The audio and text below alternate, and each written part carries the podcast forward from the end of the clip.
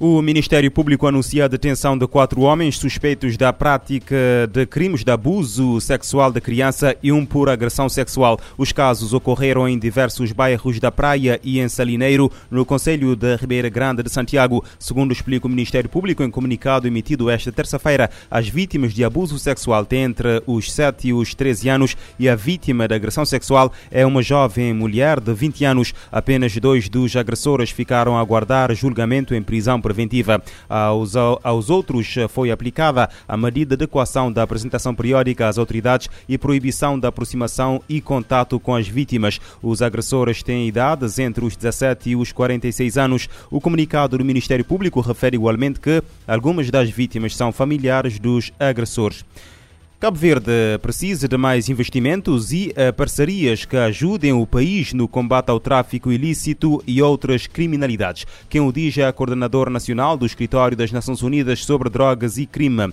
Cristina Andrada falava terça-feira à imprensa na praia, à margem do encontro da delegação do projeto de comunicação aeroportuária com a ministra da Justiça, que está no arquipélago para relançar a colaboração com Cabo Verde e assegurar o apoio da ONU-DC no bom funcionamento das células células antitráfico aeroportuárias. Cabo Verde precisa mais de investimento, uh, de toda a parceria necessária a nível regional e global. Tem havido, uh, há uma análise clara daquilo que é necessário fazer e é preciso, é um problema que ultrapassa as fronteiras do, dos países, tem que haver parceria necessária para que haja de fato um resultado com sucesso. Uh, são muitos os desafios, mas acreditamos que vamos conseguir apoiar o país a, a caminhar para frente. A delegação da Aircopa está no país com o objetivo de realizar um balanço das atividades futuras na praia e em todas as suas células antitráfico aeroportuárias da língua portuguesa. Cabo Verde tem beneficiado do programa Aircop desde 2010. O projeto visa fortalecer a capacidade dos aeroportos internacionais para uh, visar e interceptar passageiros, carga e correio de alto uh, risco, a fim de contribuir uh, para a luta contra a droga e outras mercadorias ilícitas, bem como contra as ameaças relacionadas com o terrorismo. A Polícia Federal Brasileira prendeu preventivamente um traficante internacional luso-cabo-verdiano de 37 anos que se encontrava na lista de difusão vermelha da Interpol a pedido de Portugal. Em comunicado emitido esta terça-feira, a Polícia Federal do Brasil informa que a prisão ocorreu na sexta-feira em Agra dos Reis, no estado brasileiro do Rio de Janeiro. Segundo as autoridades portuguesas citadas pela Polícia Brasileira, o cidadão estava foragido desde o ano de 2017 e seria responsável por um esquema grandioso e sofisticado de tráfico internacional de drogas entre a Europa e diversos outros países, incluindo o Brasil. De acordo com o mesmo comunicado da corporação, o pedido de prisão preventiva para fins de extradição foi formulado pelo Escritório Central Nacional da Interpol em Brasília, com base nas informações da difusão vermelha incluídas eh, pelas autoridades de Portugal. O mandado de prisão preventiva para fins de extradição, expedido pelo Supremo Tribunal Federal Brasileiro, acabou cumprido e o luso cabo-verdiano uh, será encaminhado ao sistema prisional do Rio de Janeiro até a sua extradição definitiva para uh, território português. Apesar de não ter produção própria de cocaína, o Brasil é um dos principais pontos de passagem da droga proveniente de outros países da América Latina com destino à Europa e Portugal tem se tornado numa, da, numa das portas de passagem uh, de estupefacientes para o continente europeu.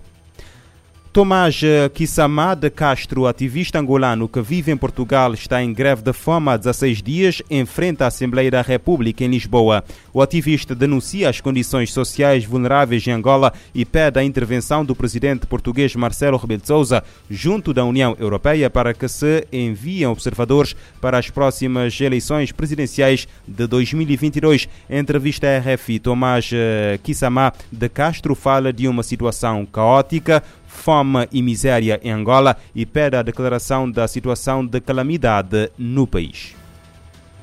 Nós estamos a falar de um retrato muito caótico. Tivemos a independência em 1975 e Portugal formalmente reconheceu Angola como independente em 1976. Daí em diante tivemos muitos acordos. Só que esses acordos, até nos dias de hoje, não se fizeram valer. Porque há um motivo que hum, essa elite burguesa que tomou em caprichos e acostumou em serviço a si mesmo, não fazer uma política de transversão para o povo, não incluiu o seu povo na sua agenda política, tornou-se Angola vulnerável do que é hoje. O problema é que esse panorama de fome, de miséria extrema, grava cada dia que passa em Angola. Os direitos humanos a serem quebrados no sul de Angola. A situação social em Angola é muito, muito frágil. Que nós vemos crianças a comerem no lixo, vemos pessoas a morrerem por não ter nada para comer. No século XXI, nós tínhamos que já pensar e esmiuçar outra forma de pensar a África. Estamos a viver na época primitiva e jurássica ao mesmo tempo. O nosso governo não tem política ambiental de governação para dar influência daquilo que são as atrocidades e a seca que estamos a viver. A prova disso é que nós somos ricos em recursos hídricos, mas não temos nem política para nós darmos solução na seca do Cunene, onde as pessoas estão a sair das suas próprias localidades efetivamente para ir a outras cidades. O João Lourenço, como presidente de Angola, já tinha que dar estado de calamidade, porque até esse nível é estado de calamidade, estado de alerta, e as Nações Unidas, a União Europeia, tínhamos que pedir ajuda a essas instituições porque temos que ter solução perante essas atrocidades. O também autor do livro Corno de África salienta que a situação uh, tende a piorar cada vez mais em Angola se não forem adotadas políticas para solucionar os problemas do uh, país. O continente africano está cada vez mais longe de erradicar a fome até 2030. O alerta é da Organização das Nações Unidas para Alimentação e Agricultura. De acordo com a FAO, quase 282 milhões de africanos passam fome. Uma nova análise revela que o número de pessoas subnutridas subiu quase pela metade no ano passado no continente africano, quando comparado aos níveis de 2014, quase 282 milhões de africanos passam fome, como indica uma publicação da Organização das Nações Unidas para a Alimentação e Agricultura FAO, em parceria com a União Africana e a Comissão Econômica das Nações Unidas para a África. O documento África Visão Geral Regional de Segurança Alimentar e Nutrição 2021 destaca que cerca de um quinto da população africana está na situação. O aumento foi de 89,1 milhões em seis anos. Em países de língua portuguesa, Angola apresenta uma prevalência da desnutrição de 17,3%, Cabo Verde tem 15,4%, Moçambique 31,2% e São Tomé e Príncipe 11,9%. A pesquisa não tem dados disponíveis da Guiné-Bissau. Foi entre 2019 e 2020 que ocorreu a maior alta de insegurança alimentar no continente. Conflitos e mudanças climáticas são apontados como as principais razões, mas a situação piorou com a desaceleração das economias que foi causada pela pandemia, agravando ainda mais as principais causas da fome. O novo relatório sobre segurança alimentar e nutrição destaca que o agravamento substancial nos níveis de pessoas passando fome acontece depois de um longo período de melhoria entre 2000 e 2013. Da ONU News em Nova York, Eleutério Gavan.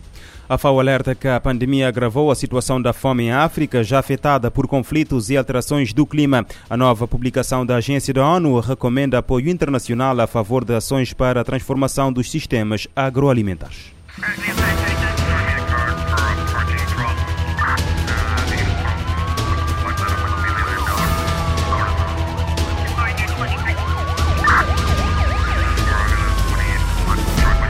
Este programa está disponível em formato podcast no Spotify e em radiomorabeza.cv.